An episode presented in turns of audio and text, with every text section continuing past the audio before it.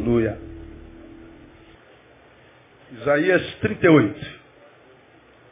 Eu quero acabar cedo, que a minha esposa estava viajando. Eu estou três dias sem minha esposa. Ela acabou de chegar de viagem. Eu quero que ela pague minha janta hoje. Então, vou pregar 20 minutos, tá bom, irmão? Tá, né? Aleluia. Isaías 38. Você já abriu, amém? Dois versículos, o 9 e o 17. Conta a história do rei Ezequias.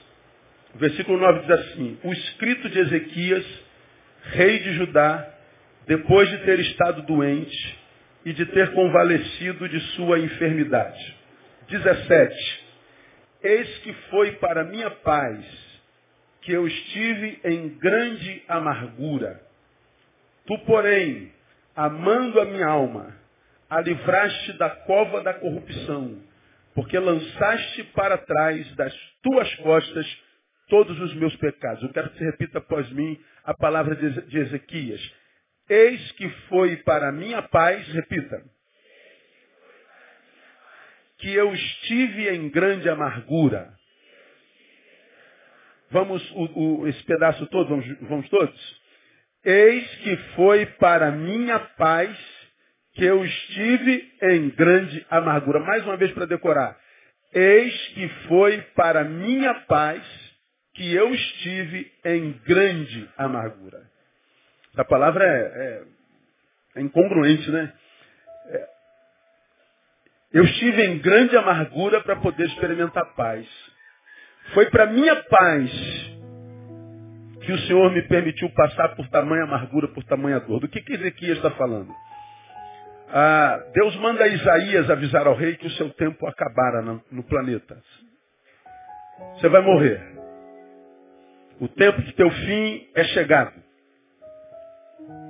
Não é fácil receber a notícia de que o seu fim está próximo. Hoje uma de nossas ovelhas, eh, me encontrei com ele no banheiro e ele falou, pastor, a, a, disse o nome da pessoa e disse ela foi levada para o Inca 4. O Inca 4 é o, o Inca para o qual é levado todo paciente terminal. Aquele que já passou pelos outros e não houve mais o que fazer, não há mais o que fazer. E os médicos reúnem a família e diz, não há mais o que a medicina possa fazer, só Deus. Então quando uma pessoa chega ao estado terminal, ele vai para o INCA 4 para que ele tenha conforto. O papel da medicina é livrar a pessoa da dor. Agora só Deus. Saber que vai morrer não é simples. Nós já falamos aqui no passado, uma mulher que está tomando banho, muito feliz da vida e está lavando os seios, daqui a pouco percebe um carocinho. Uma mulher perceber um caroço no, no seio, já deve dar um vazio na alma, o chão deve sumir. Porque o caroço pode ser câncer. Quando a gente lembra de câncer, a gente lembra da possibilidade da morte. E pensar na possibilidade da morte já gera pânico. Pensar que a vida pode ser findada tão, tão precocemente gera desespero, causa dor. Ezequias foi informado por Deus, através de Isaías, que o seu tempo chegará ao fim. Isaías é tomado por pavor. Ezequias. Ezequias se desespera, está aí nesse capítulo que você pode ler quando chegar em casa. E ele então queda diante do Senhor e começa a clamar, tem misericórdia de mim, tem misericórdia de mim e ele apresenta ao Senhor as suas razões e ele pede ao Senhor para que lhe prolongue a vida. Deus ouve a sua oração e manda Isaías dizer, vou lhe conceder mais 15 anos de vida. Ezequias, quando tem a notícia de que sua vida não cessaria imediatamente, a alegria retorna, a gratidão retorna, a paz retorna, a vida equilibra. E ele então produz essa fala que nós acabamos de citar algumas vezes. Eis que foi para minha paz que eu estive em grande amargura, em grande tormenta, em grande dor. Dor que gera paz, amargura que gera paz, tormenta que gera paz, paz produzida pela dor. Bom, o homem e a dor nunca se deram muito bem, não é verdade? Nós nunca nos demos bem com a dor. Quem gosta de dor aqui? Ninguém. Ah, pastor, eu sou apaixonado pela dor. Não posso ver um dentista que eu marco consulta. Mesmo sem cárie. Que aquele barulhinho, meu Deus. Eu falo, olha, hum, sem anestesia, por favor. Porque eu gosto daquela fisgadinha que dá, sabe? Ô, ô, ô maquinazinha miserenta. Que os dentistas, muitos que nós temos aqui, me perdoem. Ninguém gosta de, de, da dor produzida pelo dentista. Ninguém gosta de dor. O homem e a dor nunca se deram bem. Por que será que o homem e a dor não se dão bem? Bom, aqui está dizendo que a dor produziu paz. A grande dor, a grande amargura produziu paz. Ah, mas mesmo sabendo que depois da dor virá paz, enquanto possibilidade, é possível que nós abramos mão da paz se para chegar até ela a gente tem que passar pela, pelo corredor da dor. Nós não nos damos bem com dor. A gente não gosta de dor. A gente não gosta de dor de uma encravada. A gente não gosta de dor. A gente não se dá bem com dor. Agora, de onde vem essa antipatia nossa pela dor? Eu duvido que alguém já pensou nisso alguma vez no universo.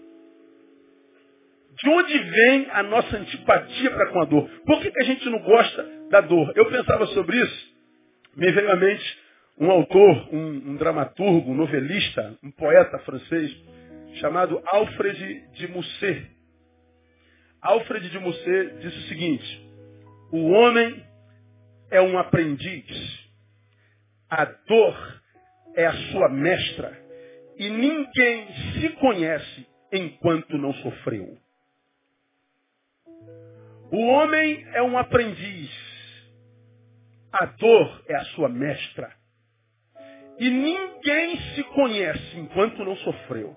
Ele está dizendo que a dor é a escola onde nosso verdadeiro eu nos é apresentado. Ninguém se conhece enquanto não sofreu. Ele está dizendo, é o sofrimento que faz brotar em mim o que eu sou em essência.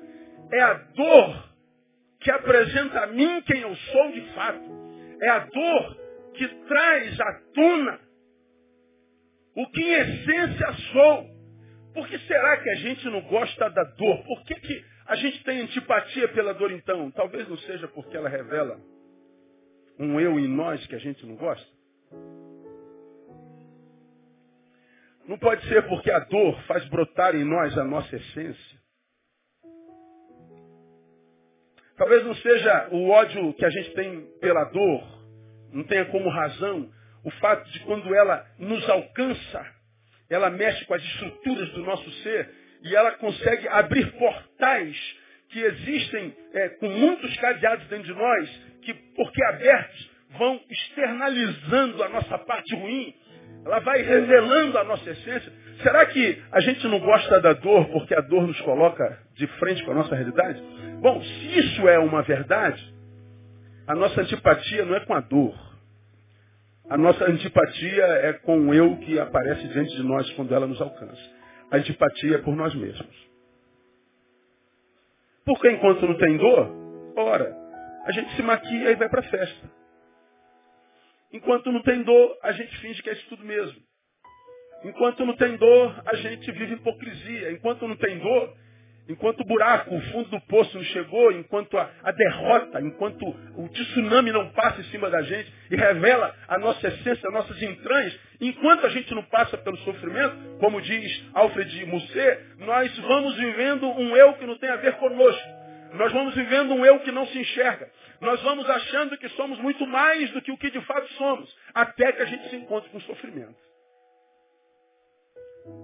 Talvez a nossa antipatia para com a dor tenha a ver com isso. Bem, eu acredito também que seja daqui que venha a diferença das reações humanas diante da dor.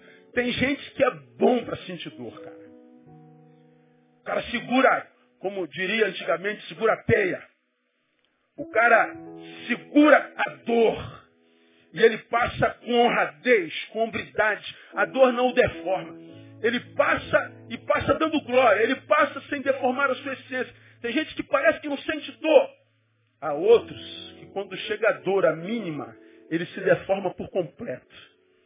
Vira um, amar, um amargurado, vira um ranzinza, vira a, a, um antipático, vira um rebelde, vira um revoltado. Por que, que alguns, diante da dor, permanecem quem estão? Dores grandes. E outros, diante da dor, muito menor, se, se, se procrastina. É, porque a dor revela a essência. Por que, que os que se procrastinam se procrastinam? Porque a essência revelada a ele mesmo é uma essência da qual ele mesmo não se orgulha. Por outro lado, esse que suporta com honradez, com hombridade, talvez a dor tenha revelado a ele mesmo um homem do qual ele tem orgulho. Eu poderia dar um monte de testemunhos. Quanta gente passa pela nossa vida, multidões, né? ovelhas e ovelhas, homens e mulheres, que são aquelas que você vai se lembrar, eu já preguei aqui no passado, ou são maus morredores e outros bons morredores. Lembra que eu falei sobre isso? O mal morredor é aquele que ele vai fazer o exame e o médico diz assim, cara, é câncer. E ele leva o choque. Ele volta para casa e pergunta, como é que foi? Não, está tudo bem. Sim, mas o que, que o médico disse? Nada, ele falou que eu tenho enfermidade, mas está tudo bem, glória a Deus. Sim, mas qual é a enfermidade, meu amor? É câncer. Aí o amor desmaia. Pum! Ah! Ele de pé diz assim, ô oh, amor, por que, você está preocupada? O nome do nosso Deus é Jeová Rafá. Câncer é grande na perspectiva horizontal, mas na perspectiva de perspectiva de Deus é como se fosse um cisco no olho. Por que, que você está desesperado? Eu tenho câncer. Mas eu quero declarar imediatamente que o câncer nunca me terá. Como eu preguei alguns domingos atrás, eu tenho uma doença, mas a doença nunca me terá. Então, não se desespere não, meu irmão. A gente vai lutar contra isso e vai ter vitória no nome de Jesus. E ele vai para a igreja. Chega na igreja, eu quero agradecer os irmãos porque eu soube que eu tenho câncer. Mas eu quero agradecer porque eu sei que a igreja vai orar por mim e a vitória já é minha pelo sangue de Jesus. O cara tem um câncer, mas ele continua crendo na vitória. Porque ele tem um câncer e não pensa na morte. Ou seja, ele não se esquece que está vivo. É como muitos de nós, nós descobrimos que tem um parente nosso com uma doença, nós já começamos a chorar como se esse parente já tivesse morto. Ora, nós temos um parente vivo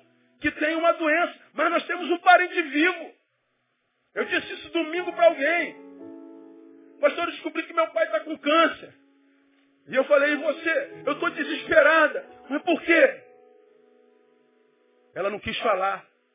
Claro que é. Meu pai pode morrer. Aí eu falei assim, você está com medo que teu pai morra, não é? Aí eu estou, pastor. Ela não, ela não conseguia falar o nome da doença. Tem gente que não consegue falar a palavra câncer. Ó, fulano está com aquela doença. Pavor. Eu falei, por que você está apavorado? Pastor, é câncer. Mas qual o tamanho do teu Deus? Você está chorando porque teu pai tem câncer, você já está chorando que o fato dele estar tá morto. Você tem um pai. Eu queria ter um pai vivo com câncer. Para poder chorar por ele, porque eu não tenho mais pai. Você tem um pai. Então pensa no pai, não no câncer dele. Celebra a vida dele, não a possibilidade da morte. Muda, da, da morte dele. Muda a postura diante da enfermidade. E ela falou, é verdade, pastor. Em vez de pensar na morte dele, pensa na cura. É verdade, pastor. Eu vou pensar na cura. E o pai dela já está curado no nome de Jesus, irmão, pela fé. Esse é o mal morredor. Ele tem um diagnóstico de câncer, ele diz, está tudo bem. O câncer evolui, ele diz assim, evoluiu, mas continua firme. Ele, ele não se entrega, agora tem um bom morredor, né? Ele vai no mesmo médico, pega o exame. E ele está desesperado porque ele está com 37 de febre. E o homem com 37 de febre já está um pé da cova, não é verdade? A mulher com 41 de febre está lavando louça. O homem com 37 está morrendo. Amor, tira, tira aqui a temperatura. Ai meu Deus. Aí vai ver 37.1. Aí ele vai para o médico já imaginando que ele está morto em três dias. O médico fala só, é, é gripe. Mas como, doutor, essa gripe com, com 37 graus? Aí ele chega em casa, o que, que foi, meu amor? É tuberculose.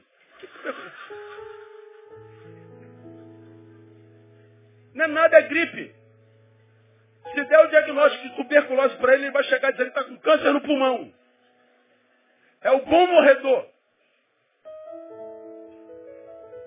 É o que não sabe lidar com dor. E a nossa capacidade de lidar com dor tem a ver com o que a dor revela em nós. Revela em nós. A dor é a escola onde o nosso verdadeiro eu nos é apresentado.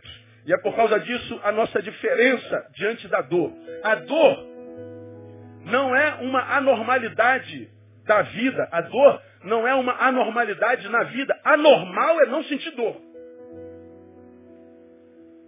Existe uma doença chamada HSAN2. Olha o nome da bicha. Neuropatia hereditária sensitiva autonômica. O que essa doença faz? Mexe com na, na, na, nas estruturas da pessoa e desconfigura aquele, aquele, aquele órgãozinho do cérebro, aquele neurônio do cérebro, responsável pela dor. E a pessoa não sente mais dor. Você pode botar a mão no fogo assim que não queima. Tem a ranceníase.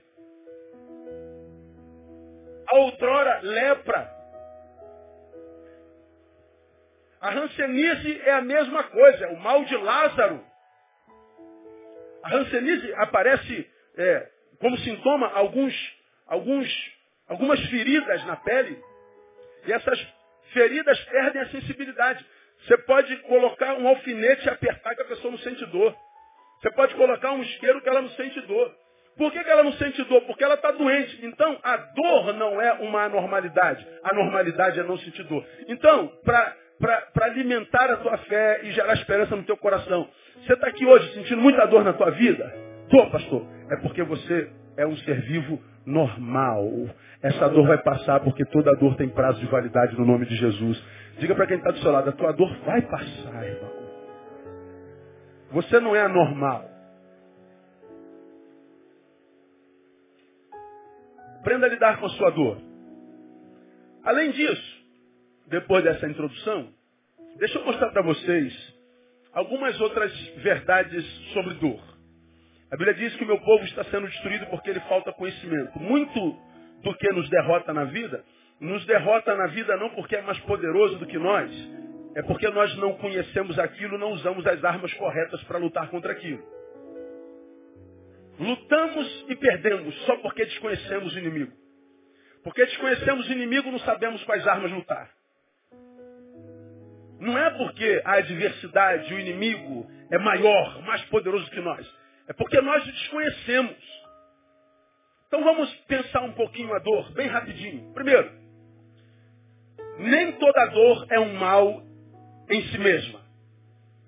Repita comigo, nem toda dor é um mal em si mesma. Nem toda dor é um mal em si mesma. Nem toda, nenhuma dor é mal em si mesma. Aliás, Quase nunca a dor é má. Sabe por que quase nunca a dor é má? Porque a dor é uma mensageira. A dor é uma mensageira. Toda vez que a dor aparece, ela vem comunicar que em nós há algum mal. Ela não é o mal propriamente dito. Ela é o fruto de um mal. Então, quando a dor apareceu, poxa, caramba, eu, por exemplo, eu estou com esse cotovelo doendo há algum tempo dificuldade para alguns movimentos nesse cotovelo esquerdo. Bom, eu olho não tem nada, ele só fica um pouquinho mais inchado que o outro. Ora, não me impede de fazer absolutamente nada, mas é uma dor incômoda. Essa dor não é mal em si mesma. Ela está me comunicando a mensagem que alguma coisa no teu cotovelo está fora do lugar. Alguma coisa no teu cotovelo está rompido. Alguma coisa no teu cotovelo está fora da ordem natural. Há um mal no teu cotovelo. Bom, por causa da dor, por causa dessa mensageira que o cotovelo mandou para mim, eu vou ao médico essa semana tirar uma chapa para ver o que está rolando lá. Ora, você sente uma dor de dente. dor desgraçada. Não, essa dor é uma mensageira. Ela está dizendo, há uma cárie no teu dente. Corre lá. Se você não for logo, você pode perder esse dente.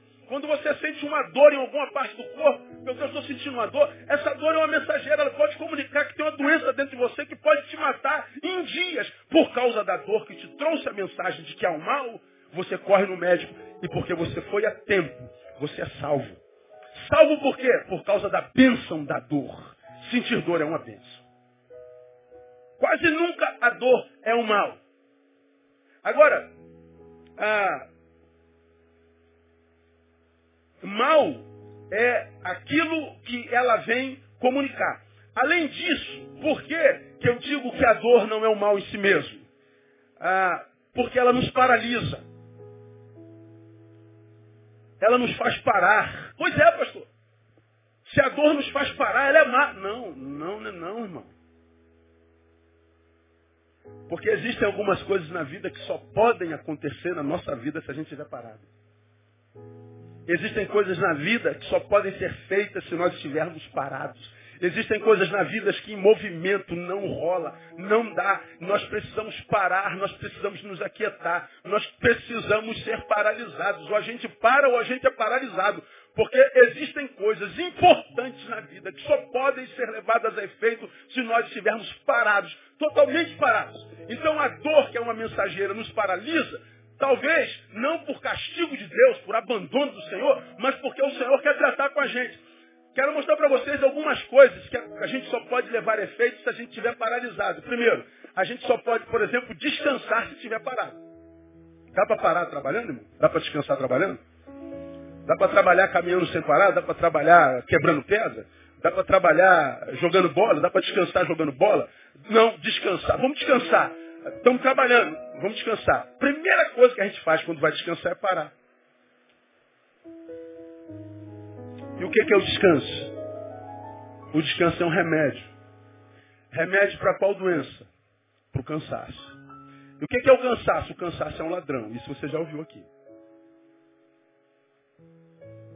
Por que, que o cansaço é um ladrão? Porque ele é um impossibilitador de possibilidades. Ele é um paralisador de vidas. Eu venho trabalhando, trabalhando, trabalhando, trabalhando sem parar. Eu sou um workaholic. Eu sou um viciado na produção. Eu não consigo parar, porque se eu paro eu sofro. Eu não consigo descansar. E você vem, ano após ano, né? depois de mês após mês, ano após ano, trabalhando, achando que está abafando, que isso é legal a beça. Só que você não é máquina, você é gente Chega uma hora que você adoece e você tem que parar, porque ninguém consegue ser com qualidade se não para para descansar. Se o cansaço pega a gente, esse cansaço rouba da gente muita vida e vida de qualidade. Por exemplo, você está muito cansado, cansado. Você chega em casa depois do trabalho, a esposa ou o marido diz assim, amor, vamos na igreja hoje? Aí você fala, poxa, meu amor, eu queria muito, mas eu não vou não, porque eu estou cansado. Acontece que naquele dia na igreja, poderia vir a ser o dia que o Senhor havia determinado para liberar a palavra que você está tanto precisando na tua vida. Aquele dia que você não foi porque estava cansado, Talvez tenha sido o dia que o Senhor determinou para liberar a tua vitória, a tua bênção, seja lá o que você está precisando. Talvez aquele dia foi o dia aprazado, o dia estabelecido por Deus. Estava no propósito do Senhor. Mas você não estava no lugar da bênção. Por quê? Porque o cansaço roubou de você o privilégio de estar no lugar que Deus queria que você estivesse. Você tem uma mulher linda, um marido lindo, uma família linda mas trabalha demais. E essa família linda que você tem, não tem o pai que merecia, presente. O pai é trabalhador. A mãe é trabalhadora, ninguém pode falar o contrário. É um homem honesto, uma mulher honesta. É um homem honrado, uma mulher honrada, mas ausente. É um ser humano maravilhoso, mas o seu filho se é homem, a mulher, se é mulher, o homem não tem a melhor parte da tua vida. Por quê? Porque você está trabalhando demais. Quando chega em casa, a família diz assim, papai, vamos sair para o cinema, vamos sair para jantar. Aí você diz, ah, filho, não vou não, porque eu estou o quê? Cansado. Você perdeu o privilégio de ministrar no coração do seu filho. Você perdeu o privilégio de ver um sorriso de orelha a orelha nos lábios da tua filha. Você perdeu o privilégio de dar boas gargalhadas juntos. Você perdeu o privilégio de zoação um com o outro. Você perdeu o privilégio de, de, de, de, de beliscar, de, de morder. Você perdeu o privilégio de correr. Você perdeu o privilégio de se alegrar. Você jogou vida fora. Você desperdiçou vida. E a vida não perdoa. Quem a desperdiça? A vida não é boa para quem não é bom com ela. Não vou não, filho, porque eu estou muito cansado. O cansado roubou de você. O cansaço roubou de você o privilégio da presença. Do compartilhamento de relações vitais, como eu digo, de trocar vida, de ser alimentado para mais uma semana, porque o teu cansaço te impediu. A gente precisa rever a nossa relação com o cansaço. Você está pedindo ao Senhor o privilégio de, de galgar um, um, degrau a mais na sociedade. Você quer passar um concurso. Você quer ascender na sociedade, socialmente. Você quer um lugar melhor no mercado de trabalho. Então você tem que estudar. Você tem que abrir mão de muita coisa. Você tem que, que pagar o preço para subir. Só que você não para. Você está tá, tá, tá na rua o tempo inteiro. Você está nas baladas o tempo inteiro. Você não para. E aí quando chega a hora de estudar, você não consegue estudar porque você está muito quê? Cansado. E de repente era projeto de Deus que você passasse naquele concurso. Mas você não passou porque você não conseguiu estudar. Por quê? Porque estava cansado. O cansaço é um ladrão. Por que, que a dor pode ser uma bênção na nossa vida? Porque ela nos paralisa. E paralisado, nós vivenciamos coisas que só paralisados de uma dessas coisas é descansar. Quando nós estamos cansados, tomados pelo cansaço, por esse ladrão chamado cansados, a vida vai sendo desperdiçada em essência. Por causa dos cansaços não remediados, os cansaços não tratados. Como eu preguei há bem pouco tempo atrás, não há problema no cansaço se nós temos lugares de descanso. O problema do cansaço é a ausência do descanso. Porque se eu trabalho a semana inteira, mas eu sei que eu tenho sábado para descansar, domingo para descansar, não há problema nenhum. Trabalhe de segunda-feira, feito um cão. Tem um lugar de descanso? Tem. Então fica tranquilo. Você vai voltar bem na segunda-feira no nome de Jesus. O problema é que os que estão ficando pelo caminho não tratam do lugar de seu descanso. Não tratam do lugar do descanso e nem da pessoa na qual descansa. Porque nós temos pessoas que são descanso para nós. Olha, quando eu falo de pessoas de descanso, eu me emociono, cara. Existem pessoas para as quais eu me retiro, e na presença das quais é como se eu estivesse em outro planeta. É um lugar onde o pastor sai de, de cena, onde o marido sai de cena, o cidadão sai de cena, o professor sai de cena, o terapeuta sai de cena, o militar sai de cena, é só o Neil. É onde a gente pode ser só a gente, sem performance. Onde não precisa discurso religioso, não precisa discurso intelectual, não precisa nada. Lá a gente é. Pessoas como essas devem ser manutenidas na nossa vida. Pessoas como essas não devem ser dispensadas na nossa vida pessoas descansam. Lugares de descanso. Práticas de descanso. Se nós temos isso, não há problema com relação ao cansaço. O cansaço não mata. É um ladrão que não nos sequestra. Agora, se você não para para descansar, você está caminhando célere para a morte. Porque vai ser paralisado pela dor. Então, se a dor te parou, ao invés de murmurar porque a dor te parou, Tenta celebrar ao Senhor aí nessa estação onde você está, porque você está diante da possibilidade de descansar. A dor pode ser uma bênção na tua vida e você está murmurando da dor que sente.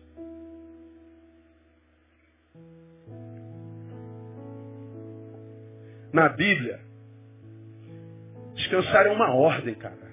Não é uma sugestão. Lembra-te do dia do sábado para o santificar. Seis dias trabalharás e farás todo o seu trabalho, mas o sétimo dia é o sábado do Senhor teu Deus. Nesse dia não farás trabalho algum, nem tu, nem teu filho, nem tua filha, nem teu servo, nem tua serva, nem teu animal, nem o estrangeiro que está dentro das tuas portas. Porque em seis dias fez o Senhor o céu e a terra, o mar e tudo que neles há, e ao sétimo dia descansou. Por isso o Senhor abençoou o dia do sábado e o santificou. Santificar o sábado é não esquecer que nós somos de carne, logo limitados. Agora, o que, que acontece com os que estão pirando por aí, irmão? Gente que caminha pela vida como se tivesse uma corda sufocando o pescoço. Gente sendo tomada por todo tipo de transtorno, todo tipo, cada dia aparece um transtorno novo. Gente se desequilibrando, gente que não tem mais pavio, não é pavio curto, não tem mais pavio. Gente que olha para a vida com antipatia, porque a vida parece um lugar de, de, de castigo, um lugar de, de cumprir karma. Gente que acha que está vivo é um castigo de Deus porque tem vontade de morrer o tempo inteiro. Por que, que acontece isso com tanta gente? Porque não cuida do lugar de descanso. Tão desesperado em ter, ter, ter, que agora tendo não consegue mais ser. Tem que parar para descansar, cara. Repita comigo. Quem quer fazer por muito tempo, tem que parar por algum tempo. Me ajuda, catuca alguém fala assim, dá um tempo aí, irmão. Quem acha que precisa descansar, diga assim, eu preciso descansar, pastor. Pelo amor de Deus. Quarta-feira eu não vi a igreja, eu não aguentei, cara. Quarta, terça-feira eu tive uma. Terça-feira acabou a reunião, era meia-noite. E eu fiquei atendendo alguém sair da igreja quase uma e meia da manhã. De manhã cedinho eu tinha compromisso, eu dirigi, eu tive uma síncope. Eu consegui parar o carro, mas eu descobri que eu tive pelo menos cinco minutos de desmaio. Estresse. À tarde vinha para a igreja e eu voltei e não aguentei. Cansaço, último beijo do ano eclesiástico. Muita, muito, muito, muito trabalho. Ah, eu sei do que, que eu estou falando nós não podemos descuidar do lugar do nosso descanso. Quem tem um lugarzinho que gosta de estar aí e quando está, relaxa mesmo. Quem, quem tem esse lugarzinho? Uma cidade, uma casa, um lugar. A grande parte de nós. Ah, eu tenho meu cantinho. A gente está falando em cansaço, já pensa nele, não pensa? Quem tem uma pessoa que é descanso? Gente na qual, com a qual você está e, e a, a, força é renovada. Tem alguém assim? Honra a Deus pela vida dessa pessoa e não abre mão dela. Elas estão entrando num estado de extinção. Porque hoje o ser humano só dá canseira pra gente, irmão. É só dor de cabeça, é só. Oh meu Deus do céu, irmão. Por que, que a dor não é um mal em si mesmo? Porque ela nos paralisa e há coisas que a gente só pode fazer paralisado. O que? Descansar. O que mais que a gente só pode fazer paralisado? É, a gente só pode passar por restauração paralisado, se a gente estiver parado. Restauração é um processo meticuloso e detalhista. Quando eu penso em restauração, penso naqueles restauradores de, de quadros antigos. O cara pega um, um, uma pintura de um, de, um, de um Miguel Ângelo, de um aleijadinho, lá pelas capelas sistinas de Roma, e o camarada então ele vai fazer a restauração e o cara é extremamente profissional, restauradores caríssimos porque é raros, os renomados. E eles então passam às vezes para restaurar uma obra um ano.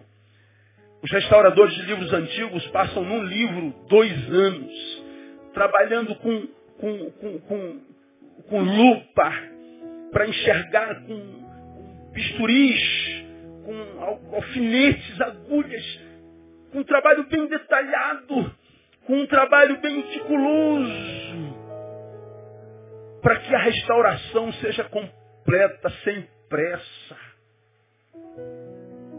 Olha, irmãos, quantos de nós somos vasos quebrados que precisam de restauração? E nós servimos ao restaurador dos restauradores. E ainda assim, tantos vasos quebrados não são restaurados, continuam quebrados, inúteis. Por quê? Porque o restaurador não quer restaurar? Não, porque o vaso quebrado não para para ser restaurado. Meu irmão, se eu não paro para ser restaurado, eu não sou restaurado. O que acontece comigo é um quebra-galho. Quebra o galho aí. Tá bom. Bota um super bonda nele aí, ó. Isso não é restauração. Isso é quebra-galho. Se eu não tiver parado, não tiver tempo para o restaurador, não tem restauração, tem um remendo.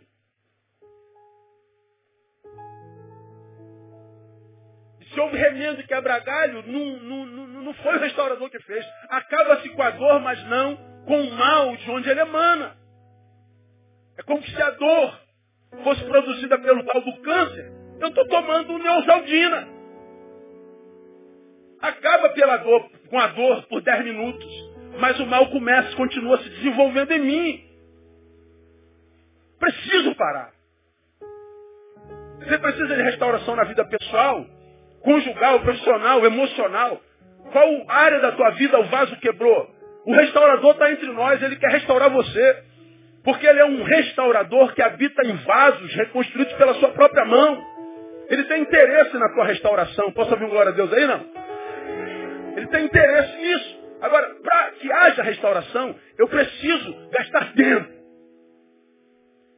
É como, você já me ouviu pregar aqui, os crentes que estão por aí que não oram nunca, não leem a palavra, não, só se lembram de Deus para tirar alguma coisa dele, é noiva, mas que está querendo lhe dar o golpe do baú, como eu falo. Só lembra dele por causa das coisas que ele tem. Não querem relacionamento, querem usá-lo.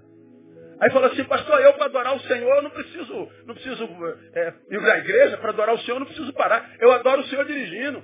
Eu adoro o Senhor jogando bola, eu adoro o Senhor no trabalho, eu adoro o Senhor na, na, na mesa da, do escritório, eu adoro o Senhor na fábrica. Aí eu falo com Deus na fábrica, eu falo com Deus no futebol, eu falo com Deus namorando, pastor. Aí eu falo com Deus o tempo todo ligado, pastor. Eu acredito. Eu acredito que você pode falar com Deus, adorar o Senhor andando, eh, fazendo o raio que o padre você estiver fazendo. Você pode falar com Deus, o que eu não acredito é que você possa ouvir a Deus fazendo outra coisa, se não estar parado para ouvi-lo. Ah, falar você pode. Vamos jogar nessa peladinha aí. Deus abençoa teu servo. Quando eu meter o pé no joelho dele, não me castiga não, Senhor. Dá vitória, Senhor. Estou jogando bola. Legal. Agora, se ele quiser falar contigo, se você estiver fazendo alguma coisa, ele não fala.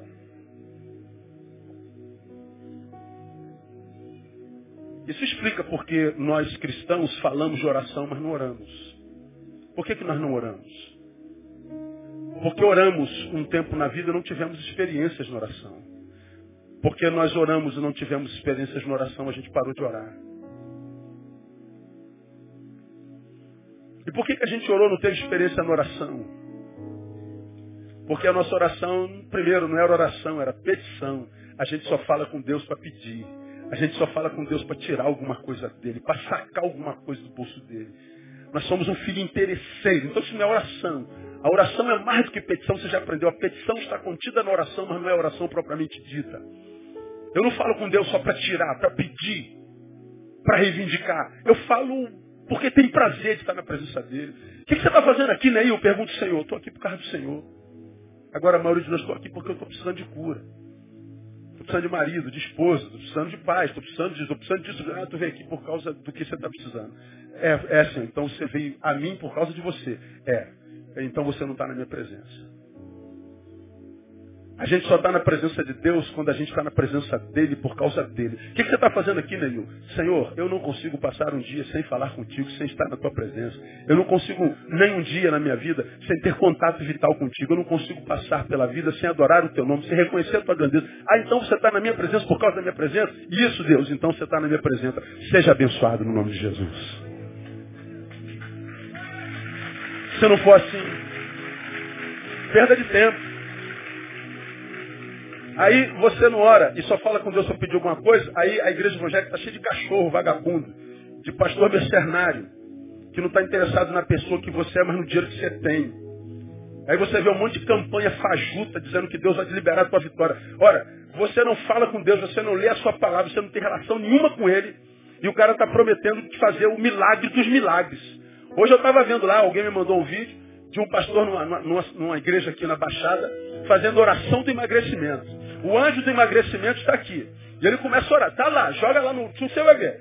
Olha, irmãos, aí, o anjo está chegando. Chegou, chegou. Vai começar a cair, vai começar a cair. Pum, aí, ó, olha lá. A, a gordura dela já está diminuindo. Olhem bem. Ela vai levantar. Irmão, aí tu vê a igreja cheia de gordinho. Está lá. Para você acreditar que existe um anjo que faz emagrecer, você tem que estar muito doente, cara. É gostar de ser enganado.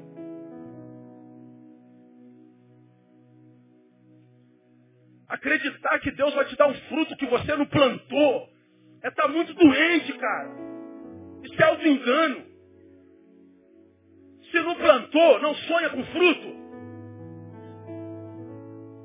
Deus não pode recompensar a gente por um trabalho que a gente não produziu. Para de auto-engano.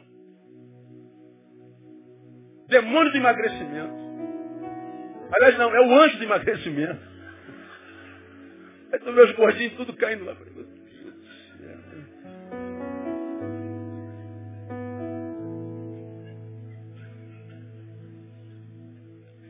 Só parado tem restauração. Restauração, como aquela que a gente sofre no hospital, a gente interna, coloca, logo um soro na nossa veia, não coloca? Eu já fiz centas cirurgias. Pensa no sujeito que tem ponto no corpo. Eu já entrei em centro cirúrgico umas 15 vezes. Tem nenhum trauma com centro cirúrgico.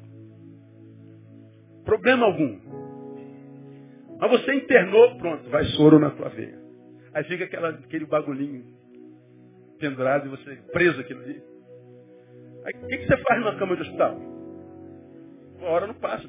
Aí você fica contando as rotinas. Quando tu cansa, tá demorando demais, tu mesmo mexe para poc, poc, poc, poc. Aí vem a enfermeira, não pode, ela tá muito rápido. Falei, pra que, que esse negócio tá aqui, cara? É, é aquele. Poc, poc. Ô, moça, quantos negócios desses dentro da gente? Não interessa, quantos for necessário. Não tem jeito, você tem que parar. Porque aquele soro que está te hidratando é também o veículo pelo qual toda medicação vai chegar até você. Não há escolha. Não há vontade. Eu preciso me submeter. E porque eu me submeto àquela cama, aquele soro, aquela goteira, pacientemente, a gente entra, mas sai de lá curado pelo poder do nome de Jesus. A dor não é mais si mesmo. Ela pode ter parado você para que o Senhor te restaure. Há coisa que a gente só faz parado. Quer um dado importante? Há muita gente doente, por incrível que pareça, por incrível que pareça, exatamente porque está gerando saúde na vida de muita gente. O sujeito adoece porque está gerando saúde. A gente que trabalha com gente, a gente se realiza em gente. Nosso prazer é ver gente sendo curada. Nosso prazer é ver gente superando. Nosso prazer é ver gente vencendo a si mesmo. Gente crescendo, gente amadurecendo. Nosso, nosso prazer é ver um menino morrendo e um homem nascendo maduro, um homem aprovado. A gente se realiza nas pessoas. Só que a gente, às vezes, fica tão, tão empolgado com o trabalho de ver gente sendo curado, abençoado, salvo, restaurado, que a gente esquece da gente mesmo. E porque a gente está gerando saúde na vida dos outros, a gente vai adoecendo. Isso é muito fácil de acontecer com os cuidadores. Os que cuidam não se cuidam.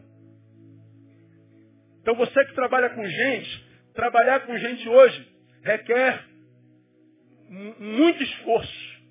Despendemos muita energia porque o ser humano hoje é muito pesado. Você precisa descansar.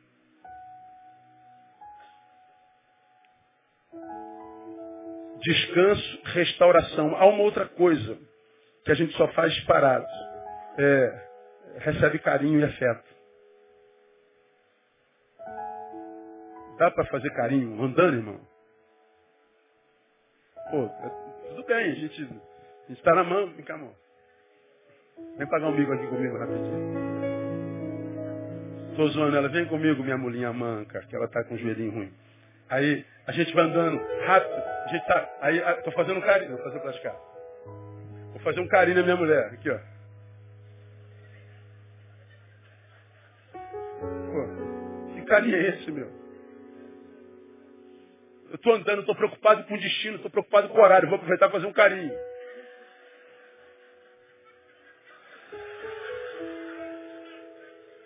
Esse carinho, pode sentar, não alimenta. Esse afeto não alimenta, isso é paliativo, cara. Isso não traz sentido à vida. A gente precisa sentar na mesma mesa.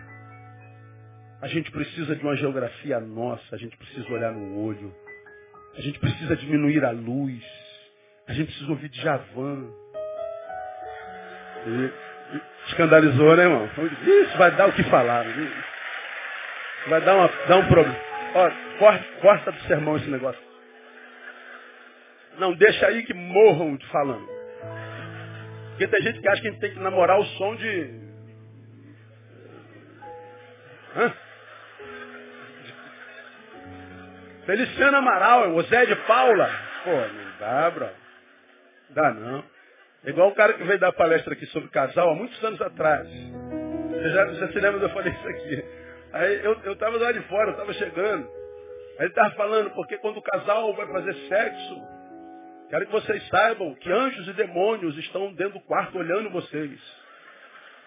Aí eu parei. Se você, por exemplo, faz sexo oral, o, o anjo se afasta e o demônio entra. Mas se você faz o, o, tradicional, o normal, aí o demônio se afasta, quem entra é um anjo. Se você faz sexo assim, é o anjo que fica, mas se faz assado é o demônio. Eu falei, rapaz, é muita gente dentro do quarto. Não, não dá, o cara não vai aguentar, não, não vai rolar. Esse sexo não vai rolar, não. É muita gente, não dá. É uma loucura, cara. É, um, é, um, é uma invencionice louca. Não dá, é muita gente. Carinho. Ó, oh, escuta. É anjo ou demônio lá na tua casa?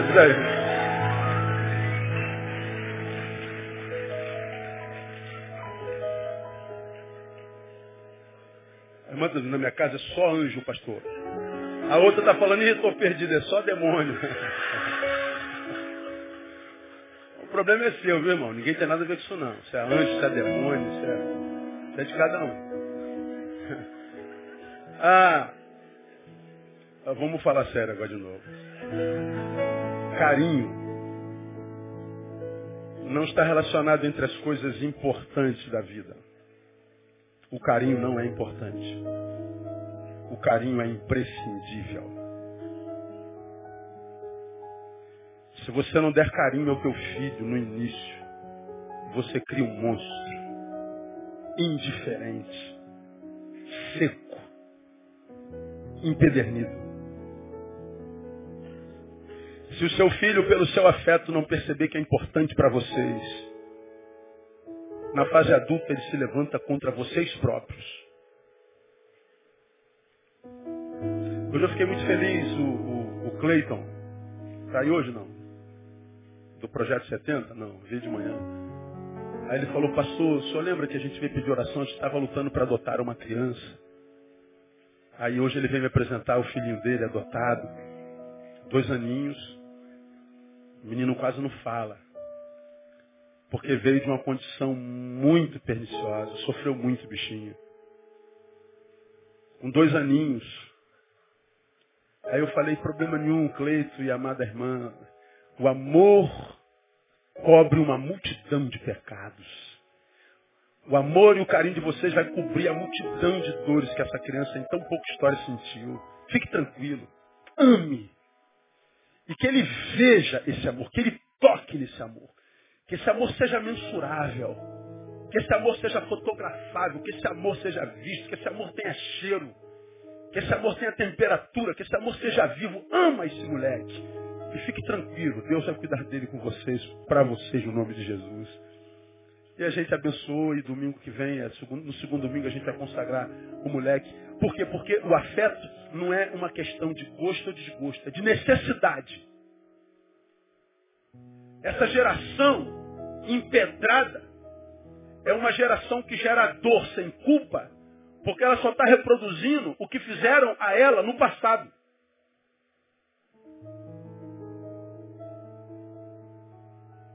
Ninguém nasce monstro. Se torna monstro na fábrica de monstro. E a fábrica de monstro hoje se chama família. É por isso que a sociedade quer acabar com a família. Por isso que a Globo está passando Babilônia. Essa desgraça. E que a gente vê os crentes discutindo sobre ela. Vamos fazer como é? É só desligar a televisão. É só não ver essa desgraça. Porque é um assinte contra a família. É uma ofensa. E saber que os crentes estão abrindo a porta para Babilônia entrar. E não sabe que o mesmo espírito daquela novela vai perambulando pela tua sala. E vai colando nas paredes do teu lar, da santidade da tua casa. E as energias da tua sala vão mudando, da tua família, do teu filho, do teu marido. E a gente não sabe por onde que as nossas crises começaram. O que, que aconteceu com a gente, hein? A gente não se entende mais, a gente não fala mais a mesma língua. Claro, você foi deformado. Não há mais carinho, não há mais afeto, não há mais beijo na boca. A gente não materializa mais o amor. A gente não faz mais isso. Por quê? Porque nós não temos tempo para administrar o carinho, tem faltado porque a gente não tem tempo, a gente está ocupado demais. Em função da ausência de carinho, o que, que a gente fez? A gente, a gente, é, é, nós reduzimos os nossos sentimentos a resumos. Reduzimos sentimentos a resumos. Como que é isso, pastor? Reduzir sentimento a resumo é transformá-lo em palavras apenas. Quer um exemplo? Ô, Alisson, um abraço. Ó, o abraço, antigamente era o quê? O que era um abraço, Alisson? Um abraço, meu irmão. Isso é um abraço. Hoje. Alisson, um abraço. Resumimos esse toque a uma palavra. Mas, amor, beijo. Como veja? Veja é outra história. Fique tranquilo. Tá. Beijo é outra coisa.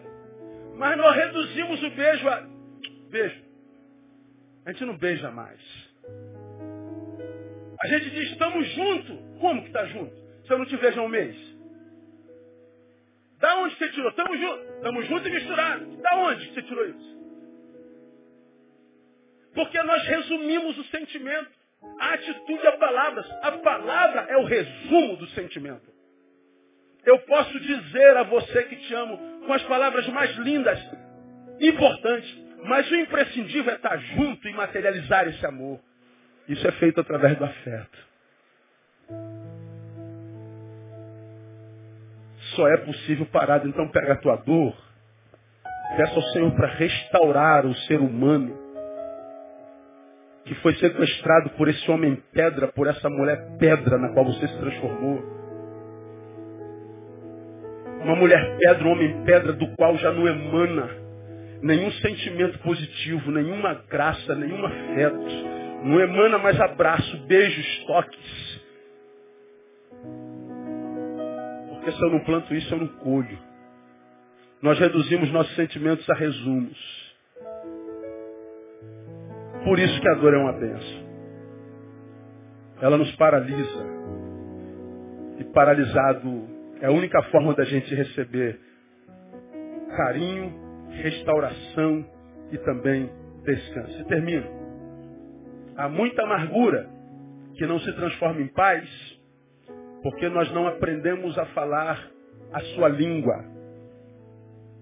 Há muita amargura que não se transforma em paz porque nós não aprendemos a falar a língua da amargura. Veja, Ezequias diz, eis que foi para minha paz que eu estive em grande amargura. Ou seja, a amargura produziu paz. Por que, que não acontece conosco também? Ora, à luz do texto, a amargura pode sim gerar paz. Você está amargurado, amargurado, está sentindo dor? Daí pode ser produzida a paz que você nunca sentiu na tua vida. Essa dor aí pode ser o prenúncio da melhor fase da tua vida. Ela pode ser a divisora da tua história. Ela pode não ser o ponto final que você imagina, ela pode ser uma vírgula. Pode ser que o melhor de Deus na tua vida esteja chegando depois dessa dor aí. Ela pode gerar muita alegria. A amargura, olha, ensinou a Ezequias que amar cura. Repita após mim, a amargura ensinou a Ezequias que amar cura. Está no texto, pastor. Tu, porém, amando a minha alma, a livraste da cova da corrupção. Eu estava na amargura, mas o teu amor transformou minha amargura em paz. Amar cura. Agora o que, que acontece com a maioria de nós? Foi tomado por amargura, começa a reproduzir amargura. Vira uma fonte de amargura. Não celebra mais a alegria de ninguém. Não celebra mais a vitória de ninguém. Não desfruta de alegria nenhuma que não seja a sua. Ele tem uma amargura e o amargura, a amargura o tem.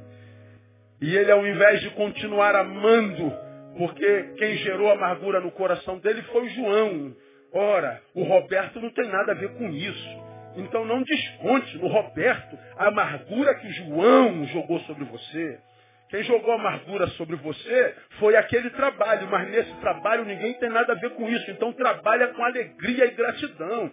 Você adoeceu naquela igreja, mas essa igreja não tem nada a ver com isso. Então sirva ao Senhor nessa igreja com alegria e gratidão. Quem gerou amargura no teu coração foi teu pai, mas a tua avó não tem nada a ver com isso. Não desconta na tua avó nem no teu irmão.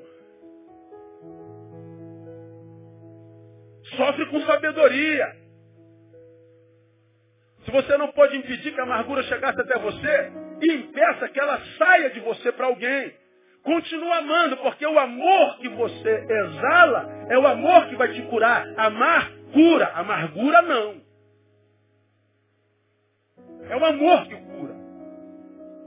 Por que, que os amargurados tantos adoecem? Porque eles param de amar. Há muito ruído na comunicação que há entre a amargura e aquele que a sente. Muito ruído. Entre a amargura e aquele que a sente. Vou mostrar para vocês alguns. Alguns ruídos. Primeiro ruído. A dor é do diabo. Ruído. Acabei de mostrar para você que a tua dor pode ser uma grande bênção na sua vida. A dor não é do diabo, a dor é humana. A dor pertence ao ser vivo.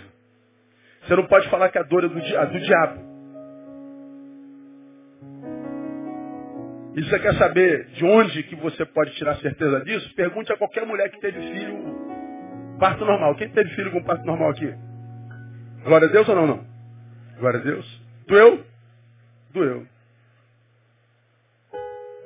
Tá grávida, vai ter parto normal? Vai sentir a pior dor do mundo. Agora, como você já me ouviu pregar aqui, a pior dor do mundo gerou o maior bem que você tem no mundo, que é teu filho. Como é que é essa dor do diabo? Essa dor que você está sentindo pode ser a dor da gravidez, do maior milagre que você vai viver na tua história. E você está murmurando da dor. Quer ver um outro ruído? Se a dor, há algo errado. Olha, meu irmão, se você está sofrendo é porque o Senhor está pesando a mão. Você tem alguma legalidade. Pô, foi o que Sadraque, Mesaque, Abidnego viram. Foi o que Jó viu, né? Bildade Zofar ele faz quando vira o Jó sendo carcomido. Ah, porque você pecou, emprestou dinheiro a juros, teus filhos pecaram, nada. Jó estava sofrendo exatamente porque era justo. Viste meu servo Jó, não há justo como ele no planeta, não é no Brasil, não é em Realengo, no mundo. Aí Satanás, claro, tu, tu dá tudo que ele quer, deixa eu tocar nele. Não, nele não. Você pode tocar no que ele tem, nele jamais. Satanás tira tudo que ele tem, ele permanece fiel. Sem saber porque estava sofrendo, estava sofrendo porque era justo. Daniel foi parar na cova porque era justo. José foi vendido pelos irmãos porque era justo. Sadraque, Mesaque e Abidinego pararam na fornalha porque eram justos. O sofrimento era produto da justiça e da equidade que os habitava. Dor não é do diabo. Dor não é abandono. Dor pode ser o caminho que Deus usa para fazer a gente crescer, para fazer a gente se encontrar, para fazer a gente virar gente. Terceiro ruído aqui termino. Se dói é porque Deus abandonou. Bom, na maioria das vezes, como eu digo, é exatamente o contrário. Deus não abandonou. Deus está fazendo crescer. Deus está fazendo amadurecer. Deus está fazendo virar homem. Deus está fazendo virar gente. Deus está tratando. Tratando como nós, da minha geração, éramos tratados pela mamãe quando a gente jogava bola na rua, golzinho. E a gente caía, ralava o joelho todinho. Aí chegava em casa, com o joelho ralado. Aí a mamãe falava assim, tem que lavar com sabão de coco.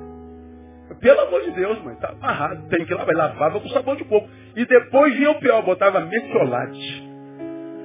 Só que o metiolate do passado fazia o quê? Ardia, irmão. falei, meu Deus, arranca minha perna. Corta aqui em cima, ó, que é melhor. Porque o bicho ardia feito capeta. Mas era no, para nossa paz que a gente entrava em grande tormenta com o metiolate. O metiolate curava. Hoje o metiolate não arde mais. Cura alguma coisa? Cura nada. Não queria água, rapaz. Cura mais nada. Antigamente tu botava metiolate, era batata. Morria os demônios dos micróbios todinho. Queimado. Não, não ficava um. Agora hoje, queimava, tu chorava, mas era para curar, tu era curado. Meu irmão, Está sentindo dor hoje aí? Fica firme. O teu Deus é fiel. Ele sabe o que você está passando. Ele é testemunha da dor que você está sentindo. Ele está te fazendo crescer. Você está no meio do túnel, você está no vale da sombra da morte. Mas lembra que até do vale da sombra da morte Jesus é Senhor. Você vai chegar do outro lado muito melhor. Não abra mão do teu futuro por causa do presente de dor. Toma posse dessa palavra aí. O Senhor está tratando de você. A tua melhor parte vai brotar em você. Porque a dor pode ser uma benção. Porque ela é uma mensageira. Amém, irmãos?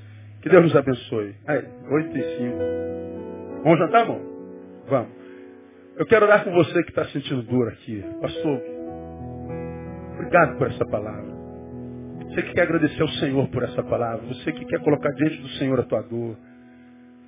Você que quer com a tua postura dizer, Deus, eu vou me posturar diferente diante da minha dor. Eu murmurei, eu reclamei, achei que o Senhor me abandonou e eu estou vendo que o Senhor está me amando, o Senhor está me fazendo crescer.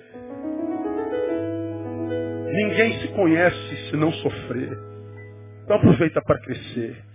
Porque se essa dor não te matar, ela vai te fazer crescer. O que não mata faz crescer. E eu sei que você está crescendo. Vamos ficar em pé. Tem, tem poder para curar dores. Não sei que música é essa. Né? Vamos cantar. Vou deixar na cruz. Essa a gente quase não canta aqui. A gente vai cantar. Ah, deixa na cruz a tua dor hoje. Deus está mudando a tua sorte nessa noite. Quero profetizar que Deus está dividindo a tua história hoje, no nome de Jesus no lugar da tua vergonha, dupla honra no nome de Jesus. Teus acusadores vão ter que testemunhar a tua vitória de superação, porque Ele é fiel. Vamos louvar o Senhor. Enquanto louvamos, se você quer vir derramar-se diante dEle, venha, eu quero orar com você, não só por você.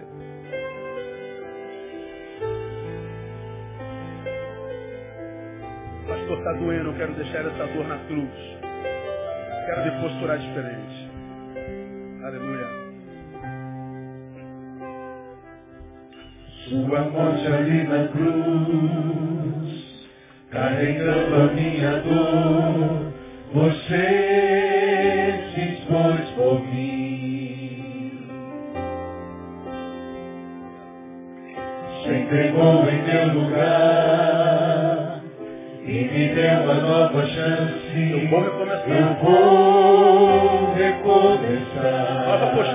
da dor, da adversidade. Vou deixar na cruz tudo que passou, tudo